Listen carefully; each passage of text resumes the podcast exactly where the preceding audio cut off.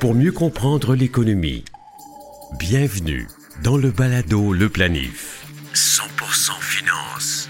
Voici Fabien Major. Bonjour, bienvenue à votre magazine audio destiné à la planification de vos finances personnelles et d'affaires.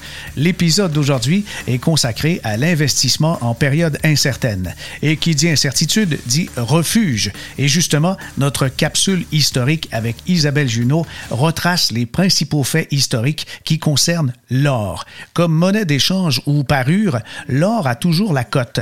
La pandémie de COVID-19 a même permis à l'once d'or de gagner près de 50% en valeur bonheur notre invité est le planificateur financier Daniel Courtemanche.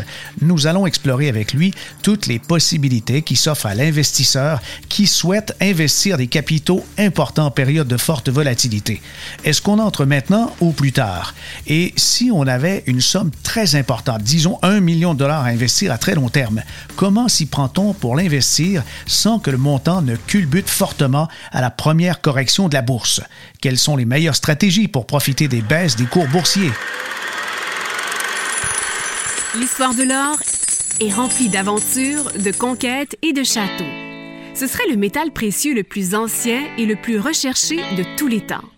Certains filons ont plus de 2 milliards d'années en âge.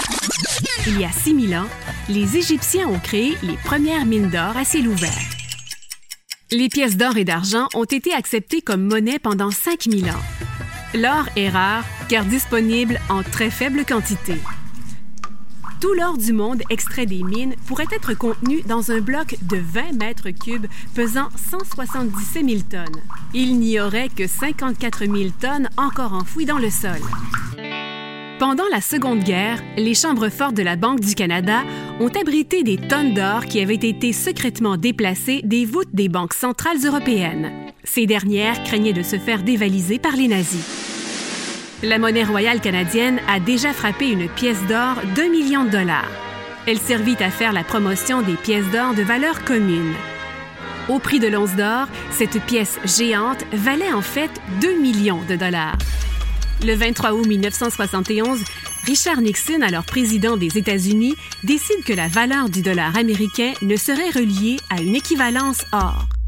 En 1976, à la conférence de Jamaïque, les plus grandes nations ratifient un accord pour démonétiser l'or.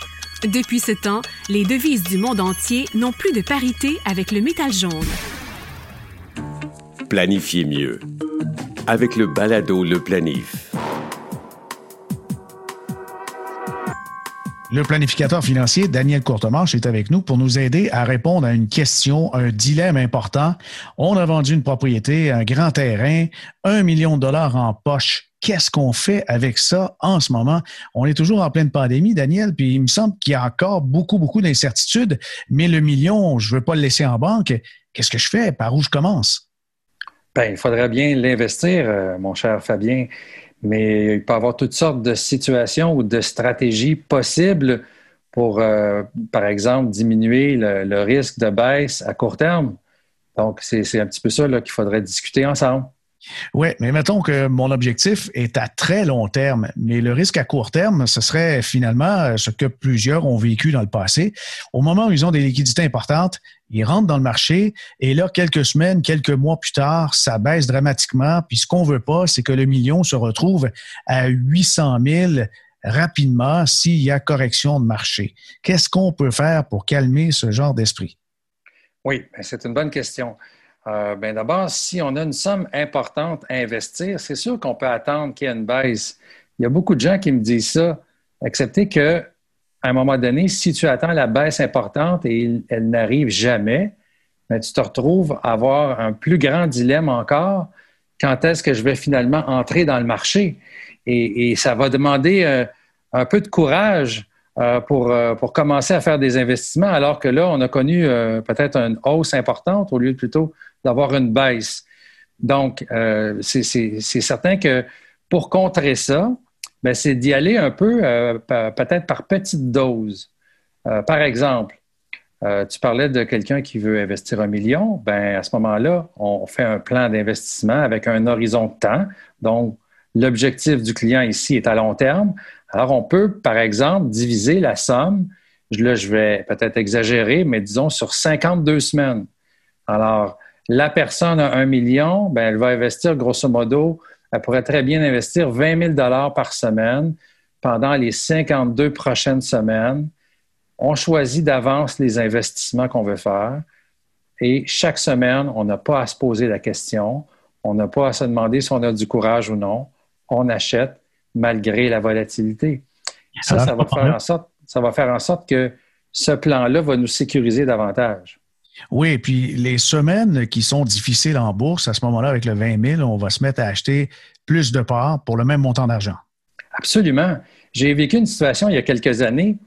Avait un jeune client qui me disait euh, Monsieur Courtemanche, c'est difficile. Je vois mes placements baisser, je vois la bourse qui baisse, puis je mets de l'argent à chaque paye dans mon réa collectif, par exemple, ici. Ben, j'ai dit, c'est une excellente nouvelle. Ben, il ne comprenait pas. Ben oui, tu es, tu es tout jeune. Tu as 30 ans devant toi. Donc, plus les marchés baissent, plus tu achètes de parts avec le même montant d'argent. Éventuellement, tu vas être parmi les premiers qui vont faire des gains dès que la bourse va se mettre à remonter, et elle va remonter. Encore faut-il avoir un portefeuille ou un placement diversifié. Oui, puis il faut justement avoir l'argent dans son compte de courtage. Il y a des gens qui se disent, euh, ben quand ça va se calmer, euh, je vais faire l'investissement et les sommes demeurent dans le compte de banque, mais elles ne sont pas prêtes à être déployées. Surtout, euh, on sait qu'historiquement, il y a quelques journées dans une décennie qui peuvent faire toute la différence. Je voyais certaines statistiques tout récemment. Quelqu'un qui aurait investi il y a 30 ans 100 000 dans l'indice américain Standard Poor's 500, donc les 500 plus grandes entreprises américaines, aurait aujourd'hui, après 30 ans, 1,5 million d'accumulés. Mais s'il avait manqué seulement les 50 meilleures journées, même pas deux journées par année sur 30 ans, il a manqué les 50 meilleures journées, son compte vaudrait 117 353. Wow! Donc, c'est clair qu'en bourse, ce sont les absents qui ont toujours tort. Mais ça prend un peu de, courage pour investir. Donc, si on revient à ce qu'on disait tantôt, une des manières, c'est d'étaler ses achats dans le temps. On peut le faire comme de façon euh, programmée ou soi-même à chaque semaine avec ce que tu mentionnais tantôt. L'argent est déjà dans le compte de courtage. Chaque semaine, on fait nos virements et on ne se pose pas de questions. J'ai plusieurs clients en ce moment qui font ça avec, euh, avec une certaine somme déterminée à l'avance chaque semaine. On peut aussi acheter d'avance un programme d'achat périodique. OK, parlons de ça un peu. Euh, c'est pas clair parce que les achats périodiques, il me semble que c'était le premier exemple. Oui, mais en fait, les achats périodiques, ce que je voulais dire, c'est les achats euh, pré-programmés. Donc, on achète à l'avance une solution, euh, un portefeuille géré, par exemple, et la firme d'investissement, si on passe par exemple par un fonds, un portefeuille géré, géré par une firme de fonds, à ce moment-là, ils viennent chercher l'argent dans votre compte bancaire chaque semaine ou chaque deux semaines. de cette façon-là, ça se fait un peu de façon préprogrammée, un petit peu comme si vous aviez un fonds de pension mhm. euh, au sein de votre entreprise. Vous cotisez à chaque paye, mais c'est un peu la même façon. Ça se fait à partir de votre compte bancaire. Donc, c'est une autre façon. C'est similaire, mais ça se fait aussi. OK, OK. Mais on, répond un peu à la question. Euh, je ne veux pas du risque à court terme. En fait, euh, j'aimerais l'atténuer. J'ai mon million de dollars. Là, ça me rassure. Cette méthode-là peut être étalée sur 52 semaines ou moins, finalement, parce que on s'attend quand même à ce qu'en 2021, il y ait une reprise. Les nouvelles, on, dirait, malgré que si on regarde très proche euh, les journaux quotidiennement, il n'y a pas beaucoup d'amélioration. Mais oui, il y a de l'amélioration. Il y a de moins en moins de décès. Les nouvelles médicales sont positives en ce qui a trait à la pandémie. Mais là, si je veux réduire mon risque de perte à moyen terme, qu'est-ce que je peux faire? Bien, pour, euh, pour réduire le risque euh, à moyen terme, c'est encore plus clair que ça prend un plan d'investissement et une stratégie. Donc, il faut toujours se poser la question, euh, quel est le but de notre investissement?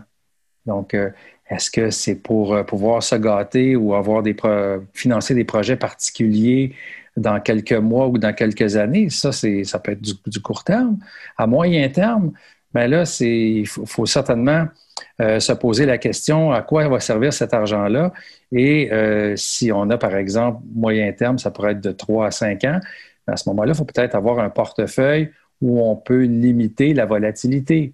Donc, il faut définir son profil d'investisseur. Il faut, faut, un petit peu se connaître en termes d'investisseurs, quel genre d'investisseur on est, est-ce qu'on va regarder nos placements ou la valeur de nos placements très, très régulièrement, puis on va être stressé un peu avec ça, ou bien euh, on va tout simplement choisir un portefeuille euh, qui va avoir une répartition d'actifs, euh, un portefeuille, va dire, bien diversifié, avec une portion plus sécure et une portion plus agressive ou plus action.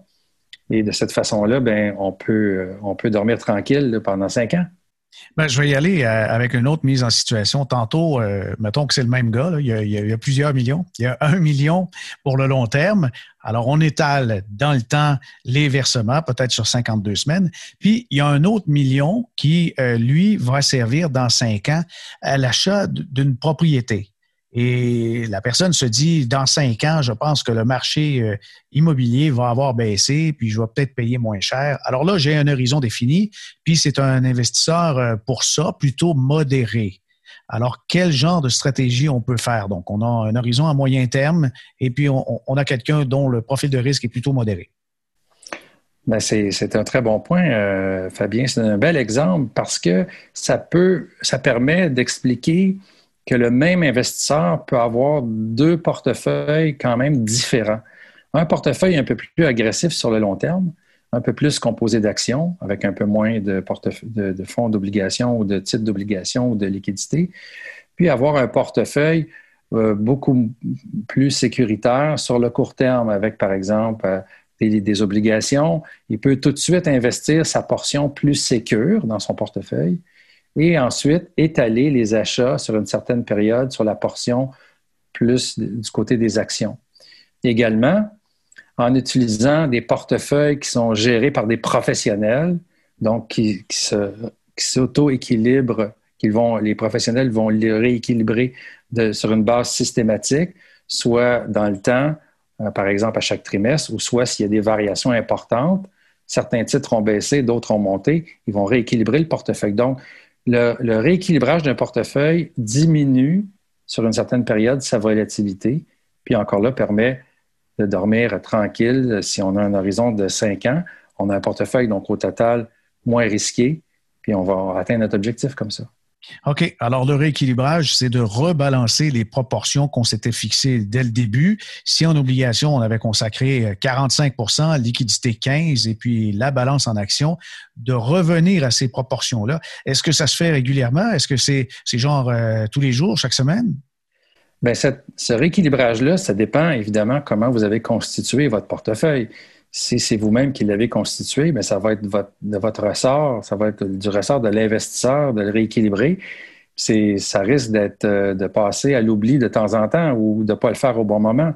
Donc, il s'agit effectivement, comme tu le mentionnais, de se fixer des balises et quand on commence à s'en éloigner, c'est le moment de le faire. Euh, si c'est géré par des professionnels, ben, ils vont le faire justement quand il va y avoir des écarts euh, pour chacune des catégories. Donc, ça peut se produire plus rapidement, ça peut se produire à, toutes les semaines si euh, euh, les, marchés bougent beaucoup et que c'est justifié de le faire. Ouais, un exemple euh, qu'on pourrait donner, Daniel, euh, en 2020, quelqu'un consacrait 10% à la technologie dans son portefeuille. Je pense qu'il devait rééquilibrer très rapidement parce que juste l'indice Nasdaq a fait 30% à peu près et certains portefeuilles en innovation ont, ont même euh, été jusqu'à 75-80% de rendement. C'est sûr que là, il, il se produit un débalancement rapide. Oui, il y a une question de somme à un moment donné, mais si on revient à notre million, bien, effectivement, ça peut faire des sommes importantes au bout de quelques semaines ou quelques mois. Et il faut tenir compte aussi euh, de, l'aspect fiscal, hein, parce que si euh, on est dans un portefeuille d'un million, il y a des chances que ce soit un portefeuille non enregistré.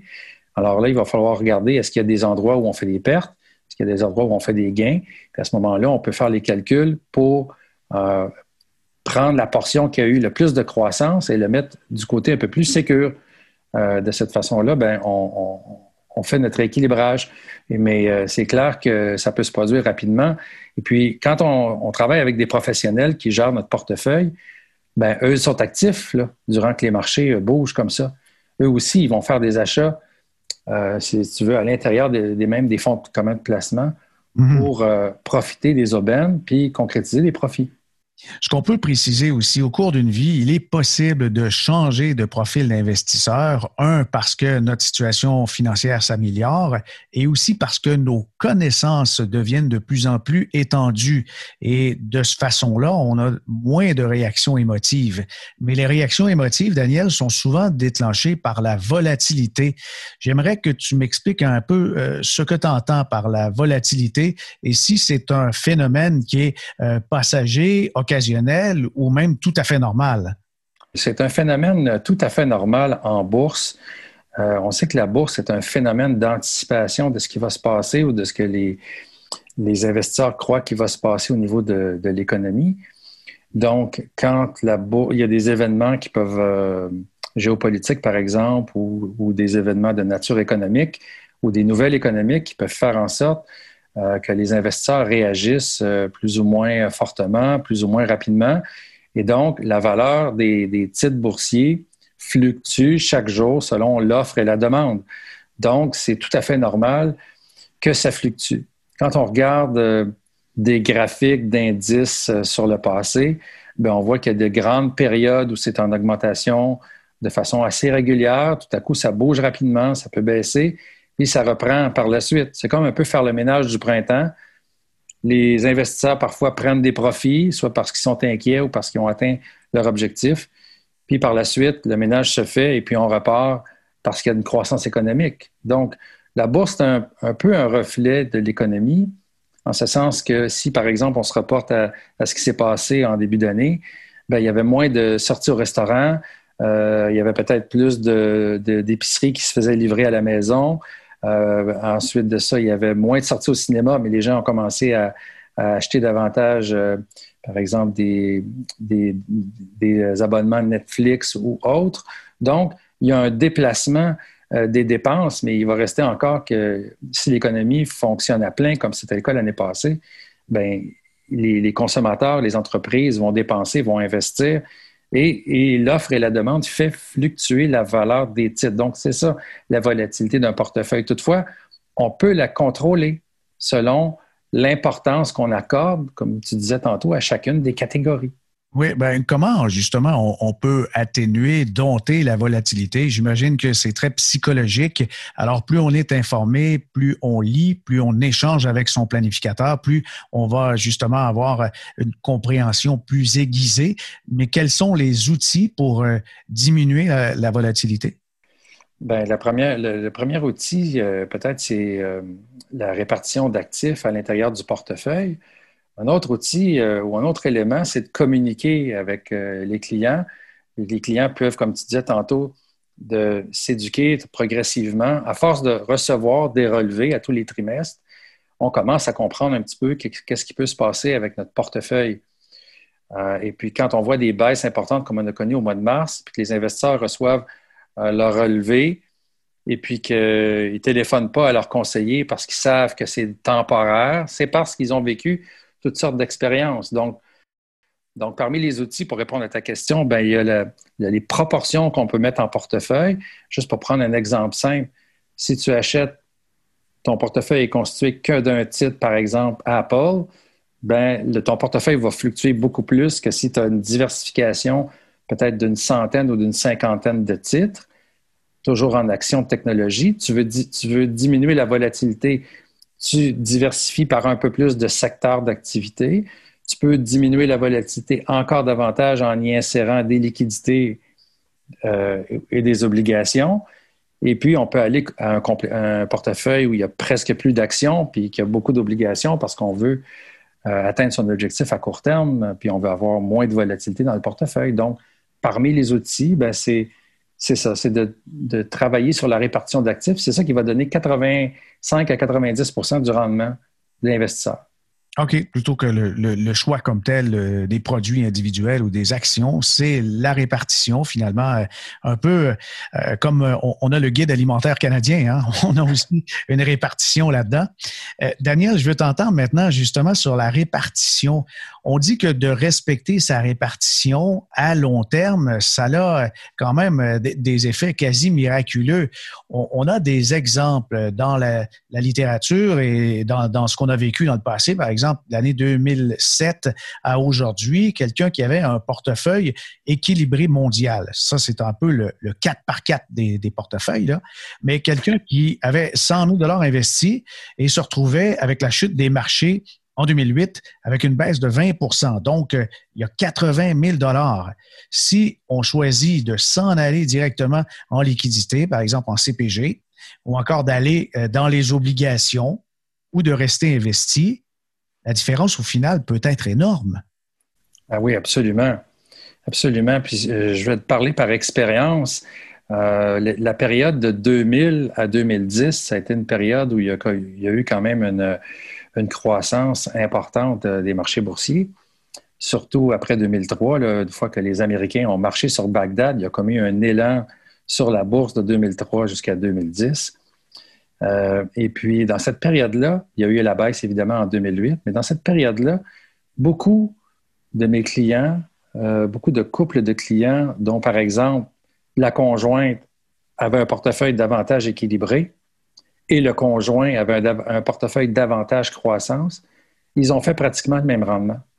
Et ils ont fait le même rendement et le conjoint, parfois, se retournait vers moi et me disait euh, ben, Monsieur Courtemanche, euh, j'ai pris plus de risques, j'ai pas plus de rendement. Ben, on est dans une période de 10 ans qui était quand même intéressante. Mhm. Sur le long terme, sur une plus longue période, ben, ce client-là va bénéficier d'avoir été patient et d'avoir été peut-être courageux par rapport à sa conjointe ou, vice-versa. Il n'y a pas d'intérêt pour l'un ou pour l'autre. Mais ceci dit, euh, la conjointe, elle, voulait avoir un portefeuille qui fluctuait moins et la portion sécure l'a avantagé dans cette période-là. OK. Alors, euh, franchement, euh, des fois, c'est étonnant comment un portefeuille peut réagir, mais l'utilité des obligations, définitivement, c'est quelque chose qui fait que si on recule moins, on a moins à rattraper. Puis ça, en pourcentage, euh, ça nous amène vers autre chose, Daniel. Il, faut se méfier de la signification en pourcentage. Si j'ai un portefeuille qui a un repli de 50% par exemple, mon niveau de récupération, c'est pas la même chose. Non, il va falloir que ça double. Pour, euh, il va falloir faire un gain de 100% pour revenir au, au point de départ ou au point où on était avant la baisse. Donc, effectivement, de limiter la volatilité à la baisse en général, mais ça nous donne de meilleurs rendements à long terme, en tout cas sur, euh, sur un portefeuille diversifié. Et puis comme c'est très difficile de prédire euh, sur le court ou le moyen terme qu'est-ce que va faire chaque catégorie d'actions, les grandes corporations américaines, les entreprises canadiennes, les entreprises européennes ou les petites et moyennes capitalisations, c'est jamais la même catégorie de titres qui est favorisée chaque année. Oui, on a fait parvenir un, graphique euh, qu'on va partager. On va déposer le lien sur euh, le site du podcast où est-ce qu'on voit le classement annuel des catégories d'actifs euh, de base depuis 2008. Et ce qui est étonnant là-dedans, c'est qu'il y, a un mix de couleurs, mais il n'y a aucune séquence qui se répète. On peut voir qu'en 2020, jusqu'à maintenant, c'est pratiquement l'or qui, qui, est, qui est dans le haut, dans le sommet, dans, dans les meilleurs rendements. Mais l'or n'a été que très rarement au sommet. La dernière fois, il faut remonter à 2010 et ça donne qu'on sortait d'une grave crise. encore là, je crois que c'est symptomatique, ça, reflète que l'or servait de refuge, mais il n'y a pas possibilité de, mettre ça dans un algorithme et de dire prévois-moi les, cinq prochaines années, puis je vais investir là-dedans. Tout à fait. Excepté, euh, je te dirais que parfois on voit des catégories d'actifs qui ont très, très mal performé une année. Souvent, la nuit suivante, ils se reprennent un peu, mais ce n'est pas nécessairement un gage de succès euh, chaque année. C'est sûr que si les marchés émergents étaient en baisse de façon plus importante en début d'année, on pourrait peut-être s'attendre à ce qu'ils aient un, certain rebond l'année suivante. Mais euh, si quelqu'un veut se fier sur ce qui s'est passé l'année dernière pour acheter euh, des titres l'année suivante, ce n'est pas, pas garant du succès, pas du tout. Non, Par ben, contre, j'aimerais ajouter un détail, Fabien. Tantôt, tu parlais dans les outils aussi pour limiter la volatilité il y, a, une grosse question émotionnelle hein, dans la prise de décision euh, des investisseurs. On, peut se laisser prendre euh, par nos émotions quand on, entend des nouvelles. Les médias font beaucoup de bruit, hein, puis ce n'est pas tellement les, bonnes nouvelles en général qui sont mises de l'avant. Donc, euh, pour contrer ça, il y a quelqu'un qui a dit à un moment donné, l'auteur m'échappe, Euh, mais euh, c'est vraiment l'intelligence émotionnelle qui est la plus importante au niveau des investissements parce que si c'était seulement l'intelligence, ben, il y aurait beaucoup de gens qui gagneraient à, la bourse parce qu'il y a beaucoup de gens intelligents. Donc, mm. c'est vraiment le contrôle de ses émotions. C'est comme contre-productif. Au départ, tantôt, on mentionnait que si la bourse baisse beaucoup, il y a des gens qui attendent pour investir. Mais si la bourse baisse davantage, est-ce qu'on aura le courage d'aller investir? Parce que là, on est encore plus creux qu'on pouvait peut-être être la semaine suivante, la, semaine précédente, pardon. Et puis là, ben, la personne qui n'a pas investi, ben, ça peut être encore plus difficile. Donc, pour contrer ça, quelqu'un qui a un plan financier, souvent, j'ai eu des réponses très surprenantes de la part des clients qui, après une année difficile, disaient Bon, le portefeuille n'a pas beaucoup progressé cette année. Euh, on a eu une bonne année l'année précédente, 2019. Disons, 2020 est plus ordinaire. Si à la fin de 2020 ou au début de 2021, on se reporte au plan, puis on regarde où on se situe sur la valeur des actifs du client par rapport au plan, souvent les gens ont des, réactions euh, très positives parce qu'ils disent Mon Dieu, je suis à quelques milliers de dollars de mon plan ou à cause de l'avance qu'on avait pris en 2019, on est en avance sur le plan fin 2020. Donc là, ça replace les choses en perspective. L'autre élément aussi, c'est qu'une fois, si votre plan, c'est d'avoir euh, des sous pour la retraite, si c'est le principal de vos investissements, d'avoir des économies pour tirer un revenu de retraite, euh, ben, vous allez vous apercevoir que ce n'est pas avec des pourcentages qu'on paye l'épicerie ou qu'on se paye des voyages. Ce n'est pas avec des pourcentages de rendement, c'est avec de l'argent net après impôt. Mm-hmm. Puis, si on a un plan où on a prévu les impacts fiscaux de nos placements, on a fait des bons placements, bien sûr, mais qu'on a un portefeuille diversifié, on a maximisé son REER, maximisé son CELI, selon évidemment les situations de chacun. Mais quand arrive le moment de, de décaisser, puis qu'on décaisse de façon efficace au niveau de l'impôt, bien souvent, on s'aperçoit qu'on a toute la marge de manœuvre nécessaire euh, qu'on souhaitait avoir au moment de la retraite parce qu'on avait un plan, puis parce que chaque année, on y faisait référence pour faire peut-être des ajustements. Ah oui, ben, je, oui, on devrait. Oui. En terminant, je vous rappelle que tous les épisodes du Balado Le Planif sont disponibles sur vos apps de podcast préférés, comme Google et Apple Podcasts, Stitcher et Spotify.